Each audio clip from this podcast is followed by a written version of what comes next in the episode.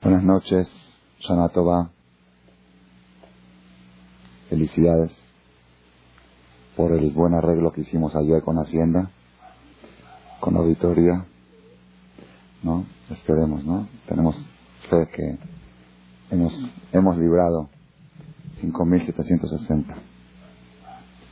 Hoy día, martes para miércoles, 12 de Tishrei, 5761, 10 de octubre del 00. En realidad, después de haber pasado Yom Kippur, un día, una jornada, 26 horas, nos disfrazamos de ángeles, no comimos, no bebimos, no sexo, no esto, nada más rezar y rezar y rezar. Somos 26 horas de ángeles y esperamos que hemos recibido la pureza y la limpieza que veníamos buscando durante el día de Kippur. ¿Cuál es nuestra labor al otro día de Kippur?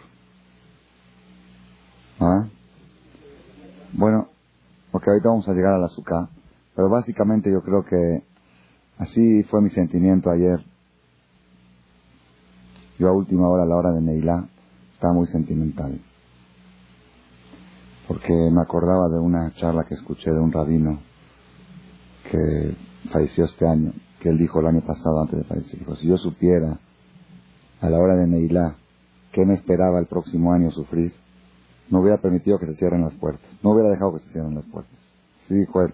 Entonces yo recordaba esas palabras y me sonaban a la hora de Neilá. Y estaba yo muy sentimental y le pedí a Dios, bueno, dame una señal, dame una señal de que estás aceptando mi rezo, de que estoy aceptado. Dame una señal. Y en el rezo mismo de Kippur dice, Asei manu ot de toba, dame una señal para bien, una señal para salvación. Dame algo, dame algo para que yo me vaya tranquilo de Kippur, que salí bien. Yo estaba muy sentimental y no paraba de llorar a la hora de Neilá. No me salían las palabras. Quería saber dónde estoy parado. Porque gente mejor que yo, el año pasado no pasó Neilá y yo no tengo ni una garantía. Entonces, no sé, así estaba yo sentimental y de repente un Hazán, trajimos un Hazán de Argentina, muy bonito y todo. De acabando, acabando Neilá, lo último, hizo un Kadish cantado. Normalmente se canta una tonada de Kippur. Este no sé por qué se le metió el Jna. Hizo Kadish con tonada de casamiento. Dije, ya me dio la noticia que voy a casar a mi hija este año. Dije, ya Dios me mandó la señal. Mi hija me contó que estaba llorando arriba cuando escuchó la tonada está comprometida. Y dije, ya que de ocasión voy a presenciar la boda de mi hija. Así sentí yo, dije, ya me dio Dios la señal. ¿Ok? Todos buscamos una señal para sentir que estamos recibidos y aceptados ante Dios. Para el otro día de Kippur, ¿qué tenemos que hacer? Yo cuando me paró y me paré con este sentimiento, dije, yo quiero el año que viene tener un mejor balance. Un balance más favorable.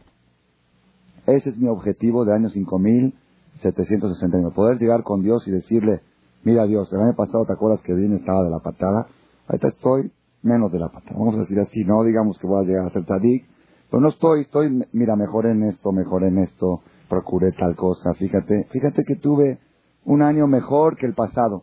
Pues eso ya, eso para mí es una cosa que me tranquiliza, que voy en un proceso de teshuva, un proceso de acercamiento. Esos son pensamientos que tuve hoy en la mañana y los comparto con ustedes como me gusta siempre compartir mis propios sentimientos con el público. Ahora, básicamente la pregunta que tenemos que tener, bueno, ya pasó Kippur, ya nos proponemos a tener un mejor balance. ¿Qué, ¿Qué es lo que sigue? ¿Cuál es el paso a seguir?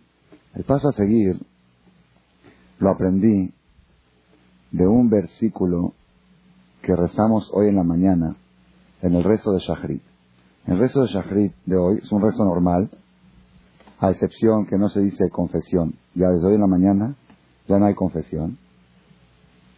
¿Cómo? Hasta fin de mes, 20 días tenemos sin confesión. La suficiente confesamos en Kipur. Ya jalas.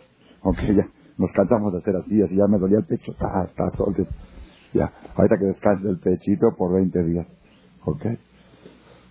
Entonces, un poquito de humor, ¿no? ¿Se puede o no se puede? Bueno, este, se necesita, ok. Estaba demasiado serio el Kipur. Okay. Entonces ya tenemos el rezo de hoy en la mañana. Fue un rezo normal, shahrit normal, se quita la, confesión y se agrega un salmo, un salmo especial que se dice solamente una vez al año, el Salmo 85. Solamente se dice, es decir, no es que está prohibido luego todo el año, pero se, se dice obligatoriamente en el Shahrit de Mozae Kippur, al otro día de Kippur. Entonces dije, bueno, en este salmo debe de tener algo. Ahí está muy bonito el salmo, dice, Racita Hashem Arceja, Shabta Shevit Yaakov, Nasata Kol has perdonado todos sus pecados. Y hay relación, como que se siente un agradecimiento por estar limpio, por estar puro. Y hay una frase ahí que me gustó mucho. Una frase que dice así, que creo que va acorde a lo que queremos desarrollar en la charla, Hashem. Dice así, Halo ata tashuv tehayenu. Veameja ismehu bach. He aquí que tú, tu Dios, tashuv tehayenu. ¿Qué es tashuv? Volverás Tejayenu, ¿qué es Tejayenu? A darnos Jaim. ¿Qué es Jaim? Ya las saben de memoria todos. Ojeno Jaim, Coteno Jaim, Jaim, Jaim. Eso todos saben que es vida. Aloha tata shub Tejayenu. He aquí que tú volverás a darnos vida, como explicamos en la charla de la semana pasada, que cada Kippur pedimos resurrección. Estamos sentenciados en Roshaná duro, y en Kippur Dios cambia la sentencia de mal para bien. Aloha tata shur Tú volverás a darnos vida un año más. Un año, ¿eh? Dios no da mayoreo. No te dice, toma, aquí tienes 60, 70, no. Te doy 5.761 completos. ¿Ok? Tú volverás a darnos vida y nosotros ¿qué haremos? ¿Qué haremos a cambio de eso? De Amejá, no, fíjense qué curioso. De Amejá y tu pueblo, ¿qué harán? Ismehubach. Se alegrarán contigo. Aquí está el mensaje de la tarea del judío después de Yom Kippur. Después de volver a haber recibido la vida, ¿qué hay que hacer? Hay que ir a celebrar, hay que ir a brindar. Si una persona estaba en un peligro de muerte y se salvó, lo primero que tiene que hacer, así está escrito, se hace una toda allá.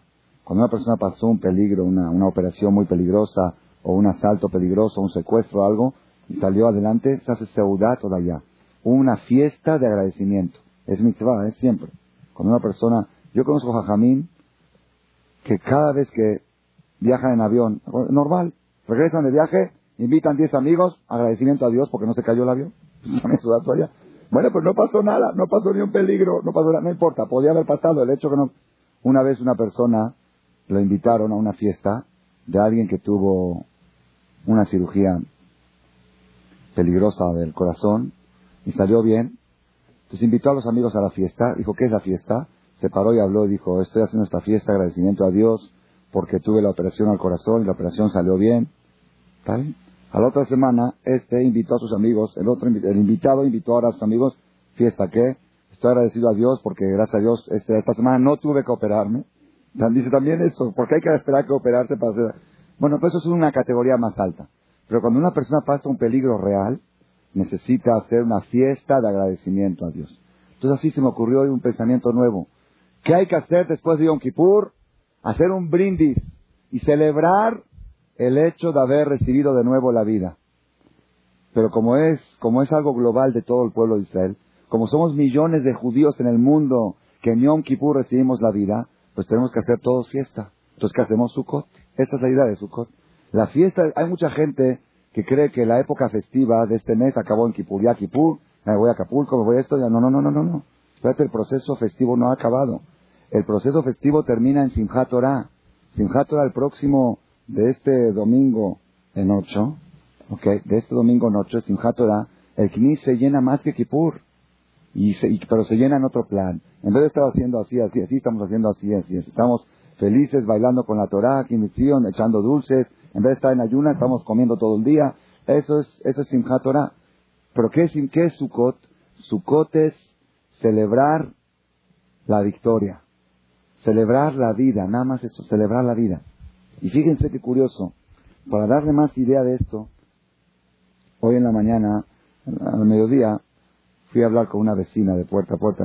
Nos mudamos este año a una casa aquí enfrente y por primera vez vamos a hacer su en el patio. Hay un problema, ¿cuál es el problema? El árbol del vecino llega hasta mitad del patio, dos metros dentro de mi patio. Me reduce el tamaño de mi suká, dos metros. Y una suká debajo de un árbol no sirve. La suká, ¿con qué hay que techar la suká? Con vegetal, no, con cualquier cosa vegetal, pero una condición es que esté cortado, que no esté pegado a la tierra. Es una de las tres condiciones para que sirva. Tiene que ser de origen vegetal, que no recibe tumá, no puedes usar una madera de, escalera, usarla para secar, no, porque ya recibe tumá, y tiene que ser que esté cortada de la tierra. Entonces este árbol está, es un árbol altísimo y llega hasta mitad de mi patio. Todo el año me provoca hojas, la higiene barre el patio, ¿está? Eso no es problema. Por su la higiene no puede cortar el árbol.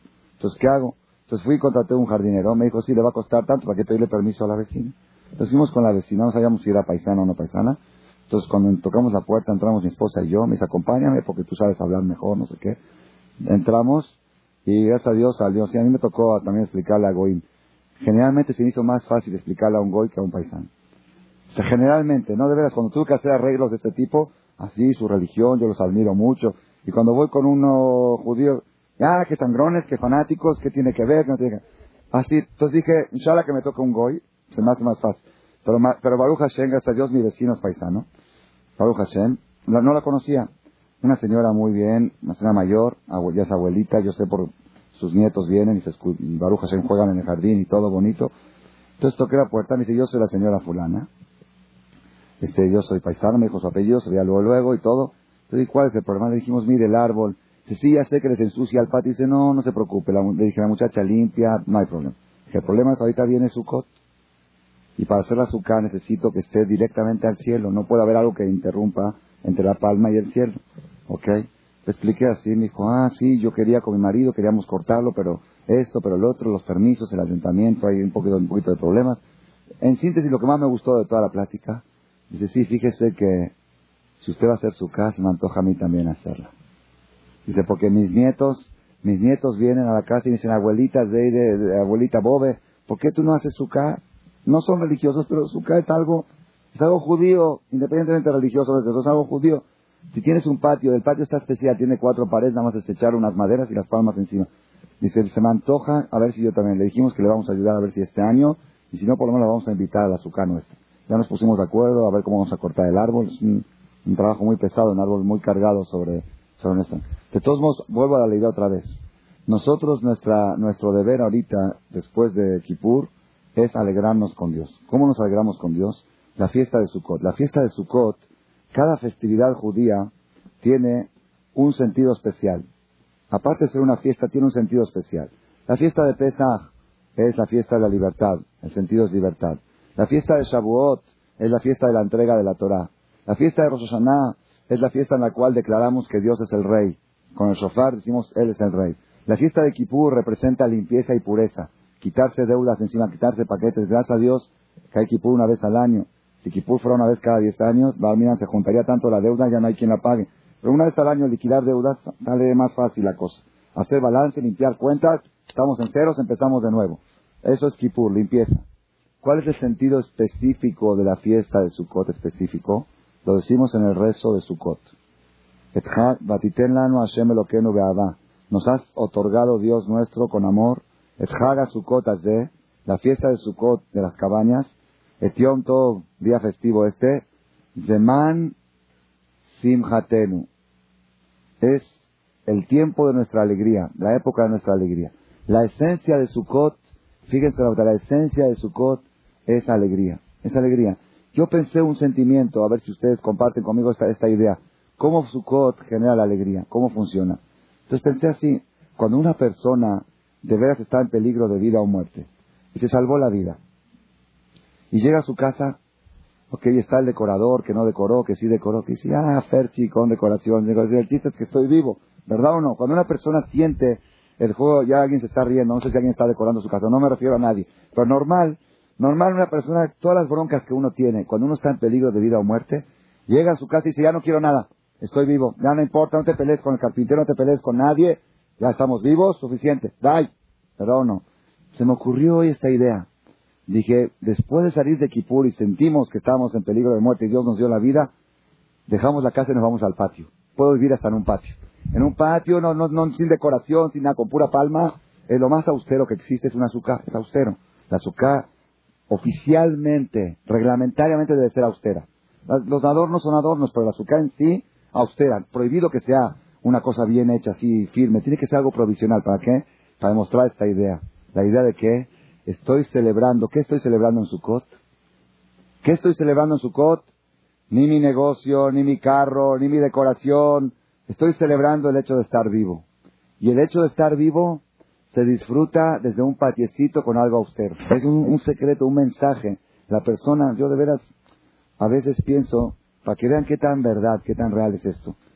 Yo conozco gente que se dedican dos, tres años a construir su casa y a decorarla. 1500 metros y acá y decorador y esto y focos por acá y peleas y pleitos y qué loseta y qué poner esto y cómo, todo ya. Después de que todo, todo, toda la casa está súper bien hecha, todo muy bien, ¿ok? ¿No? Se sienta en su casa, la inauguró, hizo fiesta de inauguración, ostentó ante todos los amigos, presumió, mira cortina francesa, mira tapete esto, mira esto, todo muy bien, acá la sala para ver la televisión, todo está especial, armado justo. Ya, ya se fue toda la gente, acabó toda la ceremonia, se acabó, empieza la vida rutinaria. Un día, está con su esposa ahí sentado en el desayunador, dice, ¿sabes qué? Vamos a salir al jardín. que para tomar un poquito de aire. Pues pues, pues, ¿para qué hiciste todo esto? Dije, Adam Arishon, así vivía. ¿Dónde vivía Adam Arishon? La primera noche donde durmió. Tenía casa decorada. Se echó en el jardín con su esposa, a la quefa, acá abajo de un árbol. Y estaba feliz. Nunca dice que yo estaba deprimido por no tener decoración, no tener nada. Digo, y la persona le pasa lo mismo. Hace toda la decoración.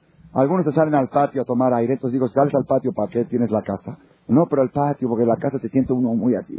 No, sé qué pasa, que te sientes así, 1500 metros techados. No, los 100 metros destechados valen más que los 1500. Yo cada día digo a mi esposa, ¿dónde pongo la mesa hoy? Dije, en el patio. En el jardín, ¿por qué?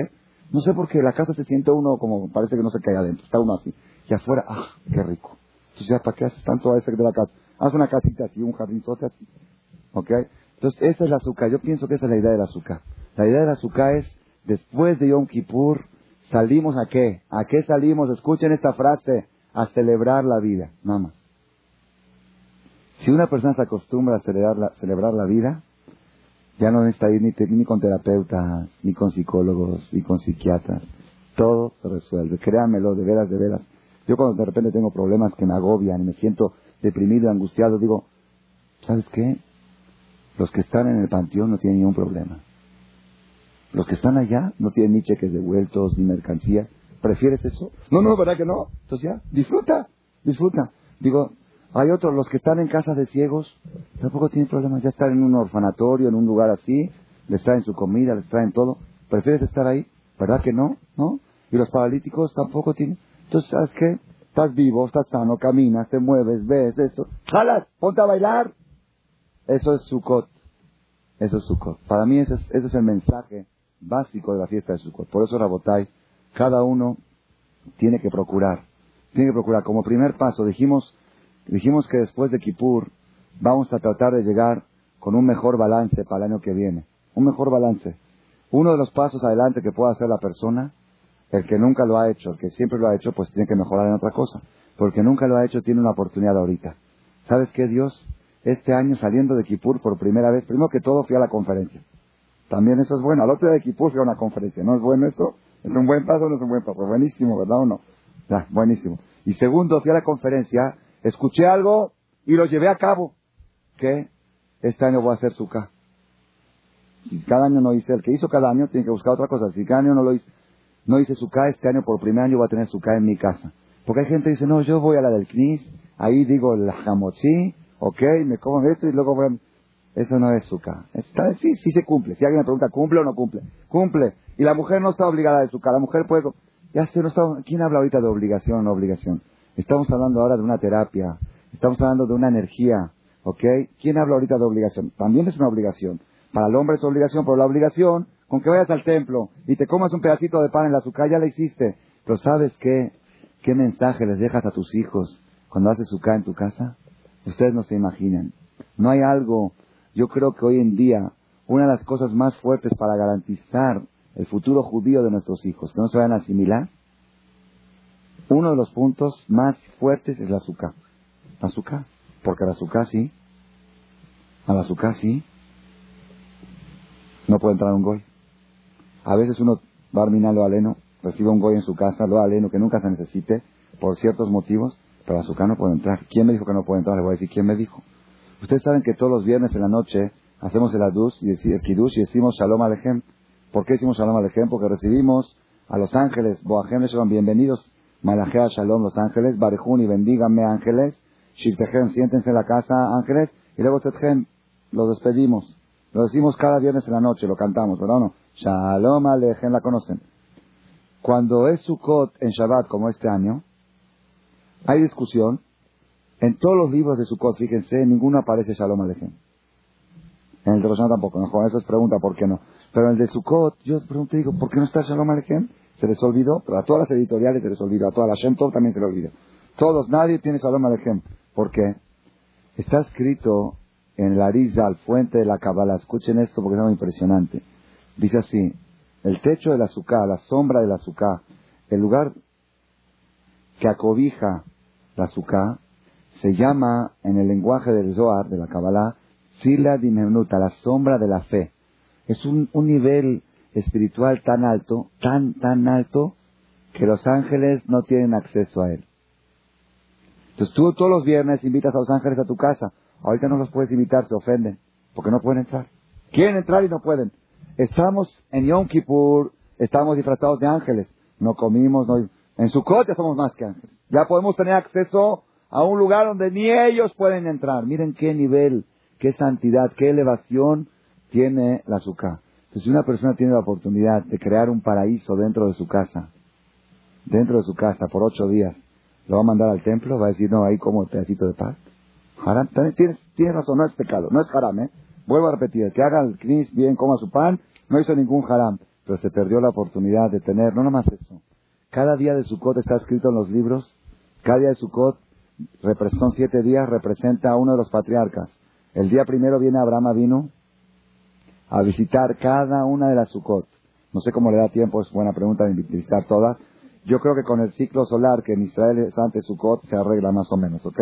Está, no está unos segundos en cada Sukkah y dice que no viene nada más él solo. Vienen los siete patriarcas, Abraham, Isaac, Jacob, Moshe, Aaron, Yosef y David. Nada más que el primer día viene como jefe del grupo Abraham. El segundo día jefe del grupo Isaac. Y está escrito que en la azúcar hay que poner una silla especial que no se ocupe, cubierta con un mantel. Si la silla de Uspizim se pone un libro ahí arriba, y si esta es la silla de Abraham vino. Hay que decirlo, dice que si no los invitan no entran. Esta es la silla de Abraham vino. Yo me acuerdo el primer año que hice su cuando mis hijos crecieron un poquito, tenían cinco o seis años, ya entendían, estaban asustados, no querían voltear a ver. No querían voltear a ver así, dice, no voy a hacer que, vean algo que se espante. Dije, no, no, ahí está Abraham, ya está ahí, está ahí, pero no lo vemos. Dije, ahí está, está, le está dando bendiciones. Y nosotros tenemos fe y creemos que es cierto. Si tenemos toda esta oportunidad, vamos a mandar a Abraham vino al Knis. Cuando venga Abraham vino a la casa, oye Abraham, quiero vengo a visitar tu suká, ahí está en el Knis, en Share Shalom, o está en Maguen David, Roja, vine a visitar la tuya, no la de otros. Entonces hay que procurar, cada uno todavía estamos a tiempo. Este año tocó muy bien. Cuando toca a veces Kippur jueves y está Shabbat en el medio se complica. Tenemos cuatro días hábiles entre Kippur y Sukkot. ¿Por qué? ¿De qué? ¿Nueve días de qué? Ah, Anajón tiene razón, Sukkot tenemos... Bueno, entonces tenemos ahora mañana miércoles, jueves y viernes 72 horas suficientes para armar un azúcar, no es tan complicado. El que tiene un patio de cuatro paredes es lo más sencillo, nada más atraviesa unas maderas y le pone las palmas arriba. El que tiene un jardín grande tiene que traer un carpintero que le arme algún marco, se puede poner con plástico. Hay muchas formas de hacerlo, no es algo tan complicado, pero es algo que retribuye y la persona que lo hace siente, es otra, otra educación de los hijos. Acaba uno su cot y se da cuenta del cambio que hubo en la familia. Une a la familia, quita las, las cosas materiales, se desvalorizan, empieza uno a ver otro sentido en la vida que no está más la decoración de la casa y la tele. Por supuesto, nadie se va a ocurrir meter la tele al azúcar, ¿no? Este, si los ángeles no pueden entrar, ¿quién va a meter ahí? ¿Vas a meter ahí al Papa Juan Pablo? ¿Vas a meterlo ahí adentro del azúcar? Nadie, ¿no? Ah, la higiene para servicio sí, nada más para limpiar sí, para no estar ahí sentada. No, nada más como servicio. Como servicio sí, pero no como invitada, no como invitada. Me hicieron acordar algo chistoso cuando fui a Israel hace 10 años fui con toda la familia, con cuatro, mis cuatro hijos, estaban chiquitos, y me invitó mi maestro y llevé muchacha. Fuimos por dos meses y era Pesach. Y dije, vamos de vacaciones, no quiero ir a sufrir. Y era limpieza de Pesach y mi esposa iba a tomar unos cursos de, de adiestramiento para educar novias. preparar novias y yo también para novios. Estábamos los dos tomando un curso y quisimos que no tengamos la limitación de que hay que darse a cuidar a los niños. Llevamos muchachos. Es muy raro, en ese tiempo era muy raro en Israel, un jajam con muchachos. Entonces mi maestro, mi maestro el Rabades me invitó a pasar la noche del ceder a su casa. Noche del ceder. Llegamos la noche del ceder, yo, mi esposa y mis dos hijos mayorcitos, los chiquitos los dejé en la casa. Y de repente el jajam vimos que preparó silla, dice, hay una silla de más.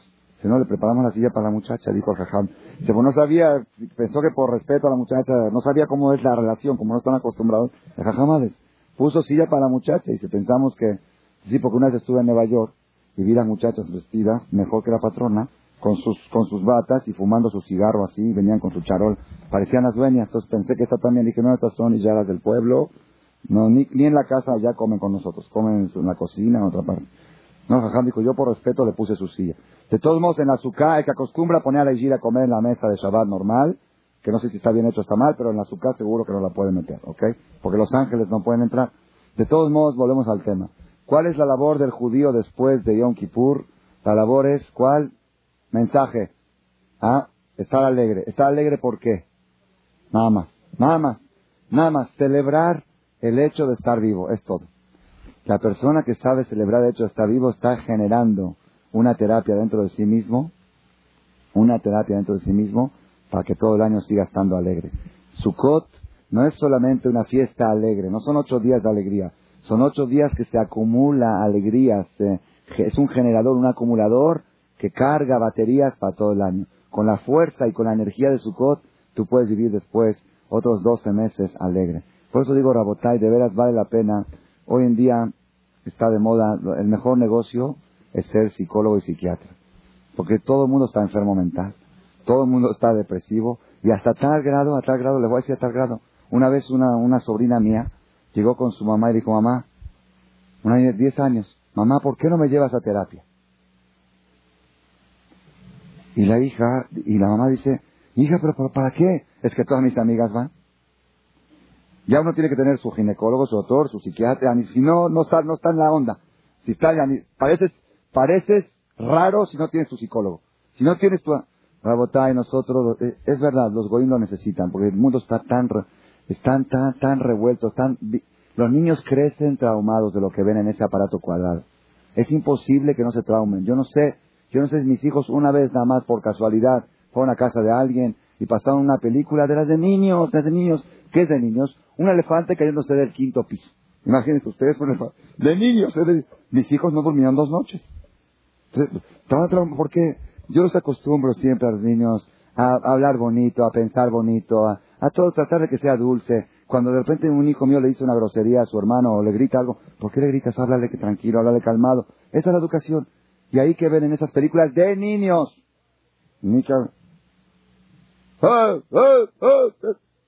El niño se trauma, no está acostumbrado a ese idioma. Por eso les digo, nosotros los yodí no necesitamos, no necesitamos todos esos psicólogos, psiquiatras, de veras, el que lleva la terapia del judaísmo, el que la lleva, nosotros tenemos todo, tenemos Purim, tenemos Sukkot, tenemos Hanukkah, cada cosa está tan nivelado, tan equilibrado, tan balanceado, tenemos el Shabbat, va uno a la sinagoga en Shabbat, es un poco ambiente serio, llega a la casa, se hace alegre, luego otra vez así, Luego Roshaná es muy serio el ambiente, Kipur más serio todavía. Luego viene Sukkot, se pone alegre, Simchat Torah bien tan dulces en el Knis, parece una cancha de fútbol el Knis Lavdil, ¿no? Tenemos todo, ya ni siquiera experimentar un estadio, lleva a tu hijo el Simchat Torah al Knis y vas a ver, ah, pum, ve, bailando con el Sefer, brincando. ¿Quiénes son los jugadores del Sefer Torah? Son los, los equipos, aquí está un Sefer, aquí está otro Sefer, y bailando. Tenemos, está tan bien equilibrado, está bien balanceado, que no necesitamos nada. Pero cuando, cuando dejamos lo nuestro y empezamos a, asumir otras cosas, Día de los Muertos y Día de los Cestos y Día de Halloween y Día de, de Shehuaridad y Día... Nosotros no creemos, no creemos en Imag Shemo, pero sí celebramos, celebramos Shehuaridad y celebramos Semana Shehuaranta. ¿Qué tenemos que ver con todo eso? No tenemos, tenemos nada que ver con eso. Se marean tanto nuestros hijos. Nosotros no nos mareamos porque tenemos las bases fuertes. Pero nuestros hijos que están en un mundo tan, tan atormentado de, de información se revuelven. Por un lado me dicen que no hay que creer en Shemo, y por otro lado, pues festejamos, festejamos su nacimiento. Sí, pero no hay que creer en él, ¿eh? No hay que creer. Sí, un día, un día me habló, me habló un vecino, tengo un vecino aquí enfrente, Hasid de Chucho, Dani, abnegado. si todo el tiempo está persignando, es un viejito, todo el tiempo me encuentra rabino, nosotros somos hermanos, nosotros, todo, todo, todas sus cosas. Me dice, y lo conocí porque una vez los, entraron a asaltarlo a su casa y él logró desamarrarse, lo habían amarrado en el sótano, él, logró desamarrarse y se escapó acá. Se deme una pistola, deme una pistola, por favor, deme una pistola. Pa... Dije, yo pistola aquí es una sinagoga, ¿dónde pistola? No hay... No, yo los voy a matar. Le hablamos a la policía, entonces él toda la vida me recuerda que le di asilo en momentos apuros y luego me pidió que vaya a bendecir a su esposa. Fui, no podía ni pronunciar el nombre de Dios de tantas cosas que había ahí raras. Un día me habló, un día me habló en, en, se sabe toda la Biblia de memoria, de memoria. Un día me habló en, eh, en el 6 de enero, 7 de enero, algo así. Estaba yo comiendo y me dice, Rabino, que lo ven por teléfono, que lo bendiga Dios y que lo proteja, que ilumine Dios su rostro hacia usted y que le dé gracia, que alce Dios su rostro hacia usted y que le ponga a usted la paz. ¿Es Vicar Kwani? La bendición de los Kwani. Me la dijo toda en español. Mejor que como nosotros, nosotros ni la sabemos en español. Y Hashem. Dije, muchas gracias. ¿Dónde lo dice? Lo aprendí esto en números, capítulo tanto, tanto, tanto. Está bien. Está bien. Dije, ya está, déjala. Yo trato de llevarla bien, respeto y todo. De repente me empieza a hablar. Sí, porque en estas fechas de inspiración tan elevada, espiritual, yo que espiritual, diciembre, enero, no es nada para nosotros. Porque sí, bueno, ya que cuelgue el hombre, seguía hablando y hablando. Entonces me dice, sí, porque ayer celebramos el niño Dios, el niño... Dije, ya, stop, ya, ya, ya, ya, ya, ya, ya se le fuera. Dije, ¿sabe qué? Discúlpeme. O es niño o es Dios. Dije, Dios no es un niño y un niño no puede ser Dios. Punto. Se quedó mudo en el teléfono y colgó. ¿Colgó? Pues sí, ¿qué, tonterías son estas? Niño, Dios, Dios, Dios es un niño. Una vez, de veras, una vez. Pero es una realidad, eso trauma a nuestros hijos, se confunden todo. Una vez en una conferencia, en un seminario, ustedes saben que hoy en día está de moda seminarios, fines de semana, se van grupos de personas. Estaba el conferencista hablando y uno del público, paisano nuestro, levantó la mano y dijo, pues yo no creo en Dios. Le dijo el rabino, yo tampoco.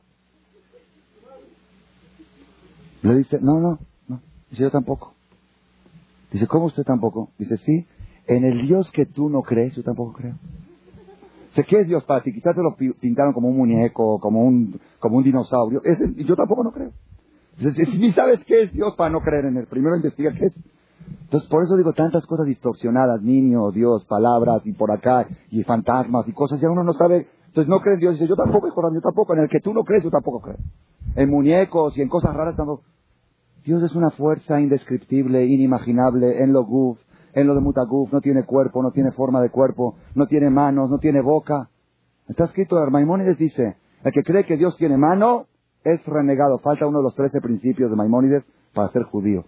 En lo guf no tiene cuerpo, no tiene imagen de cuerpo, no tiene sentimientos, no tiene... Ah, entonces, ¿cómo dice acá que quiere, que odia? Nada, todo eso en otra charla lo podemos hablar, ¿ok? Pero todos, el, que está confundido, está confundido por acá, ideas por acá. Un día me encontré, estaba yo en relaciones exteriores para hacer pasaporte. Atrás mío, yo llevaba un libro de Talmud de Gemara, siempre voy, llevo mis, mis armas, ¿no? Como un soldado tiene que llevar su, su ametralladora, esta es mi Gemara, me protege, ahí la llevo. Digo, si estoy en la cola parado, no tengo nada que hacer, leo. Estaba leyendo yo en la cola, había una cola larga, y un tipo goy, bien vestido, bien parado, así se veía español, me dice, ¿Qué es lo que está leyendo? Le dije, esto es Talmud. Me dice, es parte de la Biblia. Le dije, es interpretación de la Biblia. Está sin puntitos, está, no, entonces ni paisanos saben leerlo, imagínense. Entonces este me dice, pues yo soy príncipe católico. Dije, ah, mucho gusto. ¿Está bien? No me interesa mucho todo lo que es la Biblia, todo lo que está bien. Platicamos una cosa que otra. Y luego empezamos a entrar de un tema a otro, como estaba la cola larga, había mucho lo que hablar y estaba muy lenta ahí la, para variar la recepción, iba todo muy lento. Empezamos a hablar de una cosa de otra. Le dije, bueno, a ver, quiero una vez en la vida entender qué es para ustedes ese hombre. Porque yo entiendo que ustedes creen en Dios o no creen en Dios, sí. Bereshit, bara, Elohim, etashamayim, betales. En el principio creó Dios el cielo y la tierra. ¿Quién creó al mundo? Chucho. No. No, eso están de acuerdo ellos. Porque la Biblia dice, creó Dios. Chucho vino tres mil años después. ¿Ok? Eso no, ellos no discuten en eso. Porque si ellos leen la Biblia. Y que entonces explíqueme nada más qué es que era un profeta, que a ver, ¿qué es para ustedes? Porque si es un profeta, entonces eso no es idolatría como los musulmanes que ven a Mahoma, no es idolatría, es un profeta. ¿En qué, qué, es? Dice, no, este tipo era Dios. Ok, le dije, antes que nazca él, ¿no había Dios? Dice, sí, había. ¿Dónde estaba Dios en el cielo? Y después que nació él, ¿dónde estaba Dios? Dios se puso dentro de su cuerpo. Y, y entonces ya Dios no estaba en el cielo. Por la vida que él vivió no estaba en el cielo. Dice, no, es que, ¿y qué es la imagen a la otra? Ok, le pregunté, ¿cómo? Quiero entender, porque ellos besan a este y besan al otro y besan al otro. Dije, bueno, ¿quién es? Decídense quién es. ¿El de arriba, el de abajo, el hombre, la mujer? ¿Quién es? dice, no, es que la Trinidad, Chejuarinidad, empezó a decir, es un trío, se, se complementan. De Kitur se confundió todo. Le dije, bueno, ¿sabe qué? Cuando lo tenga claro, pues venga y explíquemelo, por favor. Luego le pregunté, ¿cómo explica usted que su gente han quemado a mis abuelitos en España, en la Inquisición, en nombre de la religión? han incinerado vivos a mis ancestros en España. ¿Qué, explicación le da todo esto a usted? A ver, ¿dónde está esto dentro de la religión? ¿Cómo, cómo entra? ¿Saben qué me contestó? Pues eso fue un error de la historia. El señor historia se equivocó. Un error de la historia. No, sí fue cometido, pero es un error de la historia, no de ellos, de la historia. ¿Quién es la historia? No sé. Ya otro Dios yo creo que va a ser, se llama historia. Si son ellos, ¿quién es la historia? ¿Por qué les digo todo esto? Nosotros tenemos una religión tan clara, una Torah tan segura, tan firme, tan moderada, tan nivelada, tan equilibrada. Si nosotros le damos eso a nuestros hijos, nuestros hijos no necesitan ninguna terapia, de veras no necesitan terapia. Y si la necesitan es porque les, dimos mal instruidas las cosas. Pero tienen todo con tanta claridad. Yo conozco mucha gente que desde que metieron a sus hijos en Torah, ya dejaron, ya eh, financieramente les salió más barato. Se ahorraron visitas a doctores, se ahorraron broncas, el respeto a los padres, todas esas cosas que hoy en día se han perdido, todos los valores humanos que hoy en día casi ya no existen. Digo casi porque hay excepciones, pero casi ya no existen. Hijos de 11 años que ya falta poco para que le den un trancazo a su mamá. Falta poco. No llegaron al trancazo, pero le dan, le dicen qué palabras le dicen. Y créemelos que los papás son gente muy educada. Yo los conozco muy bien. Gente educada, gente no, son, no, no han escuchado de sus papás esas palabras. Ni de su mamá tampoco. ¿De dónde la han escuchado? Pues no sé, ¿de dónde? ¿De la escuela y los de la escuela dónde la escucharon? Ah, no. No, yo opino que el 80% de las cosas negativas las escuchan en, el aparato cuadrado. Hay estudios que los niños aprenden más de ese aparato que lo que aprenden en toda la escuela. Y ahí no hay censura, y ahí no hay la CEP, y ahí no hay, ahí hablan lo que quieren y dicen lo que quieren, y cualquier mugroso, cualquier viejo mugroso se para a meterlas a nuestros hijos, todo lo que tratamos de evitar es que escuchen, ahí lo escuchan. Entonces, por eso digo, vamos a volver otra vez al tema, ¿qué es la fiesta de Sukkot? La fiesta de Sukkot es que la persona encuentre el sentido de la alegría de la vida por el hecho de estar vivo, nada más. Y cuando de repente uno hace la Sukkah y tiene uno un comedor que le costó la decoración del comedor, le costó no sé cuántos cientos de miles de pesos, porque mashallah, y focos por acá, y la pecera y todo el relajo, todo está... Y de repente, papá, ¿dónde vamos a cenar ahora? Allá, ¿dónde vamos a comer? Allá. ¿Dónde? Y está lloviendo, no importa todavía que caigan unas gotitas. Papá, tenemos una casa. Nada más es para demostrar la celebración de la vida. ¿Cómo se, ¿Cómo se celebra la vida? Demostrando que la persona puede ser feliz sin todo eso. Si tú puedes ser feliz sin todo eso, ahora puedes volver otra vez a tener eso y seguir siendo feliz. Pero uno se va enredando tanto y si no tengo yo el, tapete que me gusta y, la, y esto que me gusta, no puedo estar feliz. Todo eso lo dejamos a un lado y nos vamos al patio. Hashem yo, yo recomiendo mucho cada uno que adopte esta idea de la fiesta de Sukkot. De Hashem, el próximo, ¿quieren que sigamos la charla o ya es un poco tarde? ¿No están cansados de Kippur? Es que si sigo me voy a jalar unos 20 minutos más. ¿Ok? ¿Sí? O... No, mejor vamos a dejarlo así. El próximo martes, Benineder, vamos a hacer otra charla. Ya estamos dentro de Sukkot y vamos a dar otros mensajes que podemos aprender de la Sukkah. ¿Cómo? ¿Sí quieren seguir un poquito más? Bueno, ok. Ok. Cuando nosotros, bueno, adivinaron un poco, ok. Porque es que es el día, los únicos trabajadores en el judaísmo que no descansan sábados y fiestas son los rabinos. No descansan nunca. Trabajamos sábados, Kippur, Roshaná. No hay, no hay descanso. Y el día que más trabajan es en Shabbat y en Kippur. Okay, estamos con la garganta gritando acá donde ya y haciendo silencio y parecemos árbitro, referee, aquello, esto, el horario y uno está enojado porque está temprano, no, no se apuren tanto, vaya más lento, todo es atención y aparte está uno en ayunas también, porque si le permitiría al rabino que coma, pues todavía tendría fuerzas. Tiene que llevar todo y tener contentos a todos y la hora y el esto, bueno. De todos modos, este, vamos a seguir porque lo están pidiendo y eso da fuerza. Cuando estamos a tres días, a 72 horas de la fiesta de la alegría, la fiesta de Sukkot, yo creo que de veras vale la pena que reflexionemos un poco. Reflexionemos un poco. ¿Por qué? Porque en realidad el ciclo festivo del calendario hebreo tiene un orden, tiene una disciplina. La primera fiesta del calendario hebreo es Pesach. Así está en el calendario. Fíjense en la Biblia, en la Perashá de Mor. Ahí dice, estas son las festividades judías. Primero, en el mes primero, el día 15, Pesach. En el mes tercero, Shavuot. En el mes séptimo, Rosh Hashanah. Después, Kippur. Después, Sukkot. Después, Simchat La cúspide del ciclo festivo es Sukkot. Sukkot es como que el final. Son seis meses de terapia que comienzan en Pesach y terminan en Simchat Entonces estamos acercándonos a la parte final, al último piso, al nivel más superior y más alto del ciclo festivo. Eso es la fiesta que se aproxima. Moray Botay, yo creo que si hay algo, alguna fiesta que es adecuada para nuestra generación, es la fiesta de Sukkot y les voy a decir por qué. Hoy en día estamos en una generación que el ser feliz causa curiosidad. Cuando una persona está feliz, dicen, no puede ser de veras feliz. Seguro está fingiendo.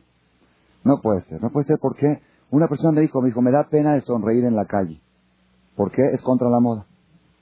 Dice la moda es tener cara de Tisha todo el tiempo. Estar con cara de así. Sí. Si uno está... Otro me dijo, no, yo no es por contra la moda. Yo tengo miedo de sonreír por Ainara, por el mal de ojo. Si uno sonríe, le echan el ojo. Seguro ganó dólares, seguro le fue bien el negocio. Si, si tiene que haber una causa muy excepcional para que uno esté sonriendo. Normal eso está. ¿Sí? Y cada vez pasa. ¿Estás enojado conmigo? No, no, no, pero es normal, no estoy enojado. Así es normal. Es normal. Y a veces un marido le dice a su esposa, lo he visto, he visto la discusión. Dice, no grites. Dice, no estoy gritando, es mi tono de voz. Ok, pues tiene razón. Es su tono de voz. Pero ¿por qué tienes un tono de voz tan alterado? El tono de voz te altera a ti, altera a tu marido, altera a tus hijos, altera a las se escapan. ¿Por qué? También eso, problema del siglo. No hay sigires. ¿Por qué, ¿qué va a aguantar con un estado de ánimo que tenemos en la casa? El marido enojado, la mujer peleada, los hijos de mal humor, todos de mal humor, y la Gire quieren que aguante, ¿cómo va a aguantar? Tú creas un ambiente. Yo, Baruch Hashem, las en mi casa, sí se me, se me van igual que a todos, pero hay una diferencia, regresan. Después de dos meses regresan. Probó con una, probó con otra, y con la verdad la primera estaba mejor. Lo único que tengo malo es que no pago bien. En eso sí estoy mal. Pero todo lo demás vale más que el dinero. El respeto que tienen en mi casa, y el ambiente, ellos un viernes en la noche, un viernes en la noche en nuestra casa, para ellos, yo les voy a contar algo, estuve el año pasado en Río de Janeiro en un seminario, estuve tres veces, pero en uno, de los seminarios que fui a Río de Janeiro, al lado mío estaba un rabino, juntos estábamos llevando al seminario, un rabino que es de origen brasilero, nació en Belén, en Belén, ¿no? Belén, ¿cómo se llama la ciudad de Brasil? Belén, con M. ¿Belén con M o con M? Belén, con M, sí, porque Belén es la otra, la de allá, la de Israel la problemática, sí. Bueno, Belén, él nació en Belén y fue a universidad, todo después se hizo rabino, estudió Torah. Él fue de soltero dos años, trabajó con la juventud para, como rabino de soltero, dos años en Portugal. Como habla portugués, lo trajeron para trabajar con la juventud.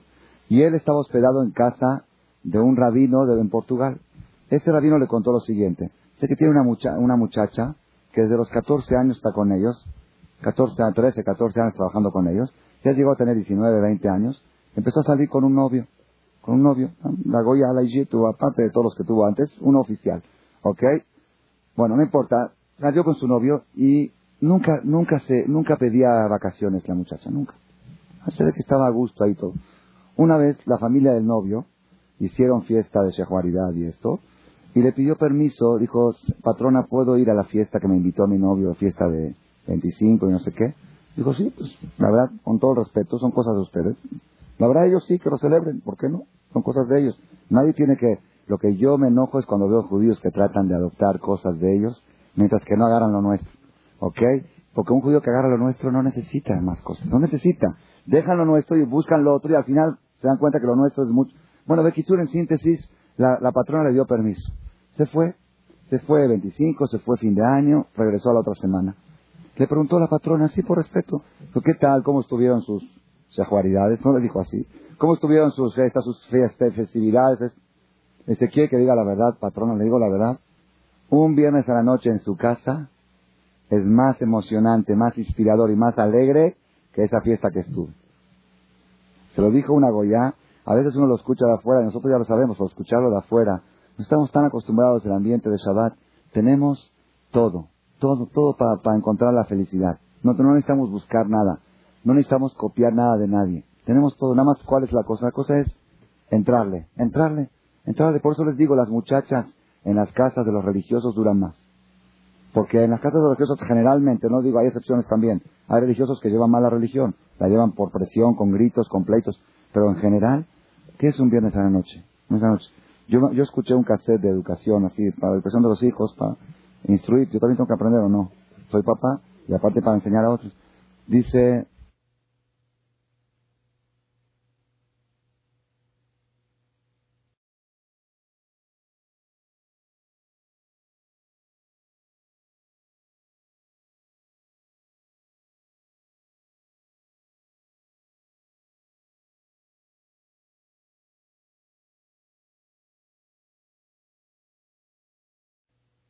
estuvieron sus sejuaridades? No les dijo así. ¿Cómo estuvieron sus fiestas, sus festividades? Ezequiel que diga la verdad, patrona, le digo la verdad. Un viernes a la noche en su casa es más emocionante, más inspirador y más alegre que esa fiesta que estuve. Se lo dijo una Goya. A veces uno lo escucha de afuera, y nosotros ya lo sabemos, por escucharlo de afuera. No estamos tan acostumbrados al ambiente de Shabbat. Tenemos todo, todo, todo para, encontrar la felicidad. No, no necesitamos buscar nada. No necesitamos copiar nada de nadie. Tenemos todo. Nada más, ¿cuál es la cosa? La cosa es entrarle, entrarle, entrarle. Por eso les digo, las muchachas en las casas de los religiosos duran más. Porque en las casas de los religiosos generalmente, no digo, hay excepciones también. Hay religiosos que llevan mal la religión. La llevan por presión, con gritos, con pleitos. Pero en general, ¿qué es un viernes a la noche? noche. Yo, yo escuché un cassette de educación, así, para la educación de los hijos, para instruir. Yo también tengo que aprender o no. Soy papá y aparte para enseñar a otros. Dice tienen que saber una cosa, el viernes a la noche la mesa de Shabbat no es examen para los hijos. Porque hay papás que dicen, a ver, ¿qué estudiaste? ¿Qué aprendiste? A ver las calificaciones. Se olvídense de todo. Eso no es viernes a la noche. Viernes a la noche es puro positivo. Puro kiddush, canta una canción, vamos a cantar juntos. Si el hijo ve que la mesa de Shabbat es preguntas y examen y regaños, y párate y siéntate y por te... va a odiar la mesa de Shabbat. Entonces, si uno crea un ambiente así, un ambiente positivo, agradable en Shabbat, las hijires nunca se van a ir, van a quedarse toda la semana para estar el viernes en la noche en el ambiente. ¿Ok? Por eso digo, Rabotay, todo, todo lo que es la alegría y la felicidad, nosotros no necesitamos ningún tipo de terapia, ningún tipo de psicología. Lo tenemos todo en el judaísmo. El tema, el tema del siglo, les digo la verdad, el tema del siglo es el tema de la angustia la depresión. ¿Quién me dijo a mí eso? ¿Quién me dijo? Porque gracias a Dios los últimos años tuve oportunidad de dar vueltas por el mundo. He estado en muchos países en, Río de Janeiro, en Panamá, en Caracas, en Bogotá, en Argentina, en, en, muchas partes. En Buenos Aires estuve tres veces el último año, todas partes. Y en todas partes, cuando estoy dando una charla y la charla está un poco aburrida y el público se me está durmiendo, ¿ok? Digo, por ejemplo, la angustia y todo se despierta. Y me doy cuenta que es el tema universal. Es el tema que, eh, no, no crean que es problema de México, no es local. Es problema, la moda es ¿Sí? Yo le dije a una persona, le pregunto, ¿qué tal? ¿Cómo estás? Me dice, Baruch Hashem, últimamente las ventas han mejorado. Dice, yo te pregunté cómo están las ventas. Dice, ¿cómo estás tú? No, me dice, bueno, Baruch Hashem, le pregunto a una señora, Baruch Hashem, ¿cómo estás? Baruch Hashem, gracias a Dios, ya estoy por acabar la decoración de mi casa. Yo te pregunté cómo está la decoración de tu casa. Gracias a Dios ya revolvió la Igire. Te pregunté cómo está la Igire. Te contestan todo menos cómo está él. Y bueno, ¿cómo estás tú? Tú, no tu negocio, no tus sigires, no tu decoración. ¿Cómo estás? Tú. Bueno, ¿quién eres tú? Tú eres tu estado de ánimo. Cuando yo te pregunto cómo estás, no me interesa saber cómo está tu negocio, cómo está tu estado de ánimo. ¿Por qué? Porque con un estado de ánimo alto, lo que tengas y lo que no tengas vale. Y con un estado de ánimo, de ánimo zift, todo lo que tengas no sirve. Así es. Hay una frase, si quieren apuntarla, que tiene pluma que la apunte, el que no que escuche el cassette después. Una frase que Dios me ha iluminado es verdad, es real. No la he visto en ningún libro, en el libro de la vida. Una persona que tiene alegría en su corazón no necesita de todos los millones. Y una persona que tiene angustia en su corazón no le sirven todos los millones. ¿Están de acuerdo? ¿Hay alguna duda? Uno que está feliz y alegre no lo necesita. Y uno que está angustiado no le sirven. Entonces yo le pregunto a la gente, a ver, dime en qué situación estás. Si estás alegre, ¿para qué los quieres? ¿Estás angustiado? ¿De qué te sirve? Tener verdad de las verdades. Le voy a dar la respuesta. Entonces, ¿por qué toda la gente anda buscando más millones? Si es verdad, y todos saben que es verdad lo que yo digo, ¿por qué la gente, le voy a decir por qué? La gente anda angustiada y cree que al tener un milloncito más, se le va a quitar la angustia. Ese es el engaño de la vida. Después que ya tiene ese milloncito, dice la Gemara, tiene 100, quiere 200, tiene 200, quiere 400. ¿Cuándo está más angustiado? Cuando tiene 200. Cuando tenía 100 tenía angustia de 100. Ahorita que tiene 200 tiene angustia. ¿Por qué? Porque ya que mashallah me ha ido tan bien, me puede ir mejor. Y con este dinero, si lo invierto acá, me puedo ir para allá. y Entonces, ¿qué al final qué, qué hicimos? Después de 40, 50 años se da uno cuenta que sacrificó. Así me dijo una vez una persona. Me dice, sacrifiqué. Dice, toda la vida uno dice que trabaja para sus hijos y sacrifica a sus hijos por el, por el trabajo. ¿Dónde está, ¿Dónde está la...? Al final cuando se da cuenta, 50, descuidó a sus hijos, desintegró su familia, los hijos están cada uno por un rumbo, ¿ok? Y el negocio, quién sabe cómo le ha ido, porque también eso, no, nadie garantiza nada, nadie garantiza, como le dijo un chavo a su papá, que es un chavo que se quiso ir a la yeshiva, Barminan se quiso ir a la yeshiva después de que había estudiado y 10, 10, 10, 10, puro 10, el papá decía, este va a ser un genio, todo 10, nunca tuvo 9, nunca le trajo un 9. De repente en la preparatoria, en los 15 y 16 años, Barminan cayó en manos de Jajam Shaul Malek. Barminan, sigue así porque se prendió con Jajam Shaul Malek ahí en un knis donde estaba y quizá por eso me corrieron del knis, me corrieron. Porque le eché a perder a su hijo. El niño empezó a estudiar Gemara, le gustó. Dijo, más, más, más, venía a estudiar conmigo hasta las 11 de la noche. Un día papá, quiero dejar la prepa. ¿A dónde vas? A una yeshiva. Hijo, y todo... Ah, después de mucho discutir el papá con el hijo, el papá dijo, hijo, yo te que pensaba poner a ti para que dirijas todo, no sé, que seas presidente de Estados Unidos. No se lo dijo, pero yo creo que se trataba de ponerle, tú tienes todo el mundo, todo. Jacito, Vaya a la y ¿qué va a hacer? Pues no va a hacer nada. Me pregunta alguien, ¿qué hace usted, Jajam? ¿O qué, qué va a hacer su hijo? Va a estudiar. No, pero ¿qué va a hacer? Va a estudiar. ¿Pero qué va a hacer? ¿Me entendieron qué va a hacer? Ani el Jajam no hace nada. Nada más, nada más calienta la silla, no hace nada. ¿Pero qué va a hacer? Aparte de no hacer nada, ¿qué va a hacer? ¿Ok? Y así el papá le preguntaba a su hijo, pero hijo, el papá le exponía todo, negocios y cosas. ¿Y qué vas a hacer? No, estudiar. ¿Estudiar no es una actividad? No hay científicos que se dedican día y noche a investigar y a descubrir cosas y el, y el gobierno les paga y los mantiene para que descubran átomos y vacunas. Pues ahí están los ajamín también descubren, hay preguntas, cada día hay preguntas más complicadas de las relacionadas con la Torah, con trasplantes de órganos, con cosas, y hay que profundizar y hay que meterse. Hay, hay un campo de acción tremendo en la Torah. Bueno, Bekitsur, este, pero papá le decía, ¿de qué vas a vivir? ¿De qué vas a vivir? Dice, ah, pues, papá, no soy ni el primero ni el último. Hay 30, 40 mil jajamim en el mundo. Que van a, yo voy a hacer, lo que viven ellos voy a vivir yo, no sé cómo, no sé cómo. Pero como viven ellos voy a vivir yo. No sé, les voy a preguntar. No, pero tú, dinero. Y el hijo le contestó una respuesta que el papá se quedó callado. Ahí se quedó callado. El papá, ¿te puedo hacer una pregunta? Tú has trabajado toda tu vida. El señor trabajó y le fue muy bien. Tenía 10 edificios en el centro y vivía de puras rentas, recibía 100 mil dólares mensuales de renta. ¿Le fue bien o le fue mal? Mashallah. Y los tenía rentados por años. ¿Ok? Vino el temblor. Cero. Ni un edificio. Ni uno. Todo. Cero. Dice, papá, tú me estás ofreciendo que yo deje de estudiar Torah para hacer dinero. Tú has trabajado 20 años, 30 años para hacer dinero. ¿Dónde está? ¿Dónde están tus millones? Papá ya no tenía para comer. Llegó un tiempo que no tenía para comer. perdió todo, todo, todo y tenía un poco de deuda. Entonces tú no estás proponiendo nada seguro, nada garantizado. Dice, lo que yo voy a estudiar de Torah nadie me lo va a quitar. ¿Estás de acuerdo? De acuerdo, vete a la yeshiva. Ahorita ya es jajam ya es todo aquí en México, mashallah, ven por ser, va a ser una de las luces aquí. Pero ¿por qué digo todo esto? La persona tiene que saber en la vida, en la vida, qué es lo que te da felicidad, qué es lo que te da angustia, dónde está, dónde está, esto es el punto que tenemos que reflexionar desde aquí hasta Sukkot y dentro de Sukkot también. Tenemos que saber, Rabotai, todo lo que uno tenga, si no tiene alegría, no sirve de nada. ¿Ok? No sirve de nada. Y si una persona tiene alegría, no necesita de nada. Entonces, en vez de dedicarnos a buscar todo, vamos a buscar algo que vale más que todo, que es el estado de ánimo. Y esa es la oportunidad de Haga Sukkot. Esa es la fiesta de Sukkot. el próximo martes en la charla, vamos a hacer una charla como cada año, y después, si el clima lo permite, vamos a subir a la azúcar, hay un patio de azúcar arriba, y vamos a hacer una, una celebración pequeña con la azúcar misma, y vamos a dar una charla para dar un poquito más de profundidad al asunto de cómo obtener la alegría. Independientemente de cómo, todos los que estamos aquí presentes tenemos fe.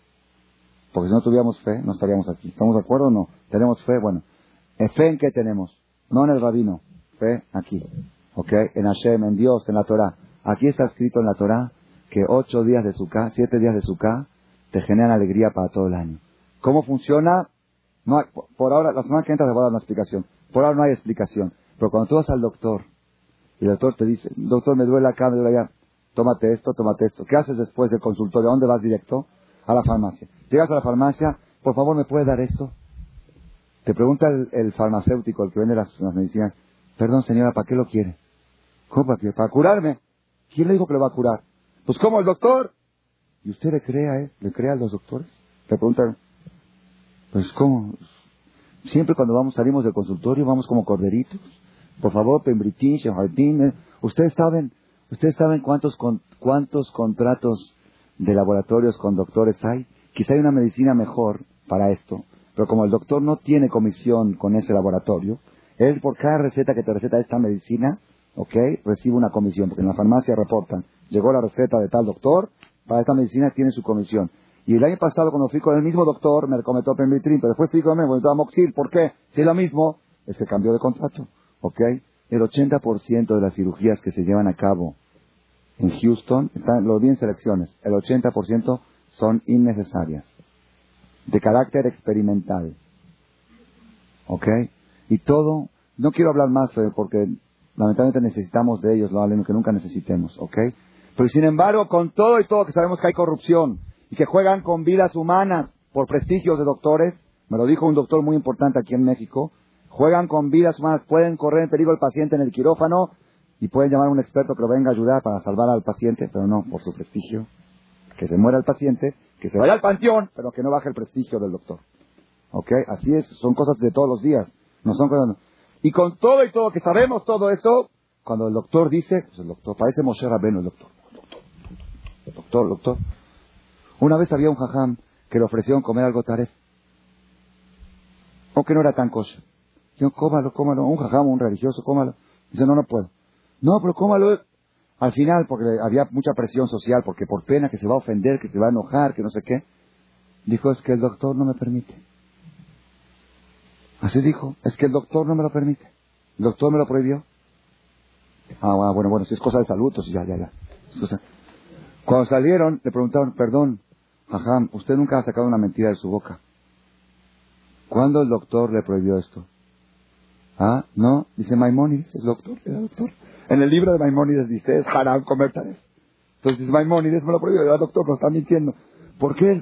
Doctor, doctores, doctor, cosas así. Y cuando Dios lo dice, Ania Shem Rofeja, Dios es el doctor de los doctores. Y si él te dice esto no es bueno, pues esto no es bueno. Y Dios es el doctor, es el psicólogo, el psiquiatra. ¿Quién dijo que el mejor psicólogo del mundo es Dios? ¿Por qué? ¿Quién me dice a mí que es el mejor psicólogo? ¿Saben por qué? Porque Él creó la psicología. Él creó la mente humana y Él creó el alma. Y Él sabe más que cualquier psicólogo cómo funciona el alma. Y Él te dice, ¿sabes qué? Mira, en estas fechas es bueno ayunar 24 horas, kipur, y estar llorando y rezando todo el día. Eso no así, así es. Después es bueno dejar todo, irte a un patio, poner palmas. Después es bueno agarrar un, un lulab y hacer así, así, así. Eso. Bueno, ¿cómo eso me va a dar alegría? Yo no entiendo. Y al doctor sí lo entiendes, pero le haces caso. ¿Por qué? Porque le tienes confianza, porque él estudió medicina. ¿Tú qué sabes de medicina? ¿Por qué no discutes con el doctor? Pues porque nunca yo estudié medicina. Ah, pero en religión todos sabemos. Todos somos expertos. Cuando se trata de aquí, cada uno. Yo, mi punto de vista es que, que punto de vista, y ponte a estudiar primero, después punto de vista. Estudia 20, 30 años ahora y después punto de vista. No, es que mi criterio, cada quien y su verdad. ¿Por qué no dices cada quien y su medicina, cada quien y su doctor? Una vez, me pasó una vez, tenía yo un alumno que también cayó en las garras de Jajam Shaul, Jazito, y tenía muchos conflictos con sus papás. ¿Por qué? Porque el muchacho iba a poner fecha para su boda. Y vino a consultar con el Jajam. ¿Qué fechas recomienda la Torah para una boda? Le dije, mira, todas las fechas son buenas. Pero hay fechas que son mejores. ¿Cuál es mejor?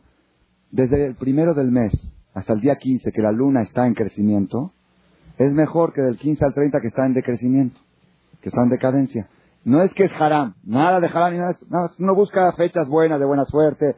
Entonces, cuando está creciendo la luna, dije, si puedes buscar una fecha que sea del 1 al 15 de la fecha del calendario hebreo, que la luna está creciendo mejor, ¿sabes? Fue con sus papás y dijo, ¿saben qué? Papá, yo quiero tal fecha porque así me dijo el jajam. Y la mamá se enojó. Dice, tú eras un muchacho con criterio propio, has perdido tu criterio, ya todo vas con el jajam, todo lo que diga el jajam, todo lo que... Entonces vino un muchacho y me contó. Me dice es que mis papás dicen que ya no tengo criterio. No tengo criterio. Le dije, tienen razón.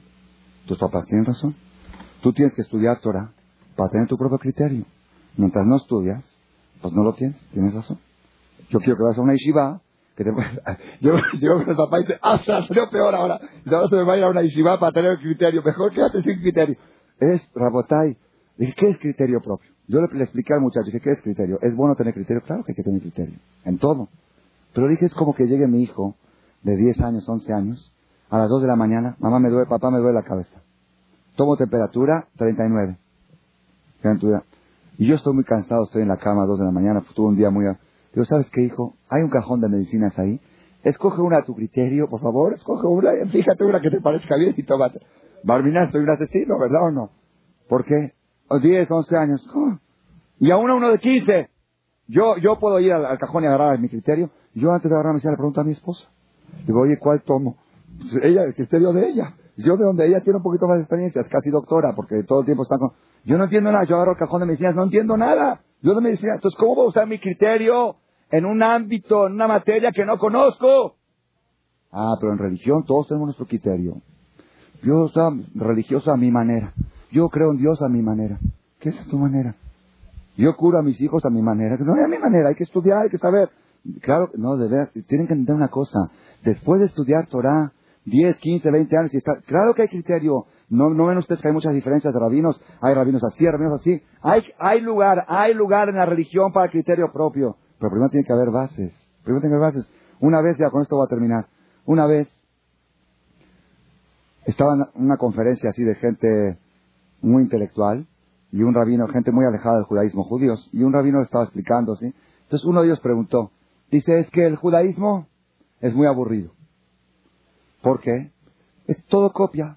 Tefilín, todos tefilín, todos todo, todo, todo, todos igual, todos igual, todos. Está preguntando bien. Dice, todo, todo igual, todo igual. Tefilá, tefilín, llega acá, tres moneditas, llega acá, tres pasos para atrás, tres pasos para adelante. Todo está como que, todos, es muy aburrido, no hay, no hay lugar al criterio propio. Así preguntó esta persona. Entonces el rabino, como no venía el tema de la charla, dijo, al final te la voy a contestar. Teniendo la charla, le dijo, mira, te voy a dar un ejemplo para que me entiendas. Dice, si yo soy profesor que estoy enseñando a un grupo de niños o de jóvenes a jugar ajedrez. a jugar ajedrez. Ustedes saben que hay muchas jugadas y hay muchas estas. Entonces a jugar ajedrez. ¿Cómo va el caballo? ¿Cómo va la torre? ¿Qué fichas hay que cuidar? Les enseño el ajedrez. Después ya hicimos un examen, hicimos pruebas, torneos, les di los títulos a cada uno sus diplomas. Yo les hago una pregunta. Yo soy el mismo maestro que enseñé a 18 alumnos. Cuando estos 18 alumnos jueguen al ajedrez con alguien, ¿todos van a hacer la misma jugada? Cada quien va a usar su criterio para hacer la jugada. Pero una cosa es seguro, que el caballo lo van a mover correctamente. Y la torre correctamente. Y la torre no va a brincar al peón, porque la torre no puede brincar. El caballo sí, la torre no. ¿Verdad o no? Entonces, ¿qué quiere decir? Hay un tablero y hay reglas de juego. Después, dentro de eso, hay 20, ¿cuántas jugadas, cuántas posibilidades de jugadas hay en el ajedrez? ¿Saben? Cientos de millones que la computadora, por eso la computadora que jugó contra este le ganó, porque la computadora puede pensar todas estas cosas. Cientos de millones de opciones y ahí usa tu criterio. Igual pasa en el judaísmo. Primero tienen que aprender el tablero y aprender las jugadas, cómo se mueven las fichas. Después de eso, cada uno tiene, uff, hay tantos terrenos en el judaísmo para desarrollarse, muchísimos. Por eso, Rabotai, ahora que estamos antes de Sukkot, es tiempo de reflexión. Al otro día de Kippur tenemos la mente, no sé si ustedes lo sienten, pero mucha gente lo ha sentido. Se siente uno más alivianado, más aligerado, no porque bajó unos kilos con el ayuno, no por eso. se siente para nada, ¿verdad? Porque luego se recupera el doble. Pero se siente uno más ligero, más limpio, más puro, con la mente un poco más despejada. Es una oportunidad buena para reflexionar. Primer paso que hay que hacer ahora, hay que dedicarse a tener su en la casa. Y el que ya tenía cada año su en la casa, hacerla mejor y tener lulab también. Hoy en día, Baruch Hashem, está de moda tener su propio lulab. Antes iban a una sinagoga y se pasaban uno al otro. Pero la corbata nadie se la va a pasar a otro para tomar la foto. Cada uno tiene su propia corbata. El lulab, ok. Hoy en día, Baruch Hashem, aquí en México, uno llega a la sinagoga y ve 30, 40, 50 gentes con su lulab. Eso tiene fuerza. Y te preguntas, ¿pero qué tiene? Yo no entiendo que hacen así. Bueno, cuando entiendas la medicina y cuando entiendas a los que van alrededor del Boulevard de la Luz y hacen así y así y así, están haciendo ejercicio todas las mañanas, y no, así, así hacen así. Gente muy intelectual. Porque el doctor le dijo que al hacer así, pasa por aquí la sangre. ¿Alguna vez vio él cómo pasa la sangre? Nunca la vi. Pero le cree al doctor. Él le cree al doctor que al hacer así, su corazón va a funcionar mejor. Así le cree. Y a, veces se siente uno peor, pero el doctor dice poco a poco vas a sentir mejor. al doctor se le cree todo. Pues a Dios con más razón. Dios te dice, agarra y haz así, así, para allá y para allá, y vas a ver que te vas a sentir mejor. No lo siento, espérate y vas a ver que sí. Si Dios lo dice, no se equivoca, no falla, no falla. Hashem que nos ayude, que tengamos el dejud de salir de Kippur y entrar a Sukkot con mucha fuerza, con mucha energía. Y hasta nos vemos aquí el próximo martes y que tengan todos ustedes Sameach Rabot. Gracias por su atención a este shiur del Rav Malech. Les recordamos que pueden visitar la nueva página de shemtov.org en el internet www.shemtov.org. Actualmente la página cuenta con varias secciones. Noticias sobre las actividades de Shem Tov a nivel mundial, escuchar o bajar las últimas conferencias del Rav Malech, escuchar o bajar la alajá del día, imprimir o estudiar desde su computadora la perashá de las semanas, estudio diario de Gemara, Daf Yomi en español, sincronizar su iPod con podcast, un manual para crear su propio CD de las conferencias que existen en la red, adquirir libros con entregas internacionales, con la metodología del Rav Malek de español, fonética y hebreo simultáneamente, así como ubicar las ciudades en donde se reparten CDs a nivel mundial. Es que la misbot y muchas gracias.